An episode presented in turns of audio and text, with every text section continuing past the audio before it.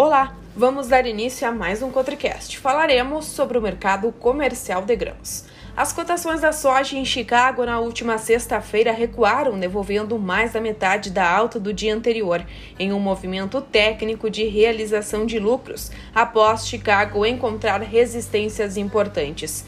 O trigo segue sua trajetória de queda, com clima favorável na França e negociações para o escoamento dos grãos ucranianos e russos pelo Mar Negro. O dólar fechou a sexta-feira, 3 de junho, em leve baixa, próximo à estabilidade, após oscilar entre o campo positivo e o negativo durante todo o dia, sem grandes novidades no cenário econômico externo ou interno e divulgação de dados do mercado de trabalho americano dentro do esperado.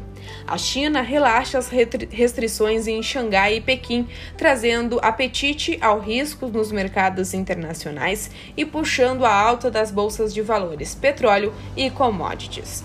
Também crescem as pressões na base aliada do governo por uma solução urgente para conter a alta dos combustíveis, um ponto tido como fundamental para a disputa presidencial.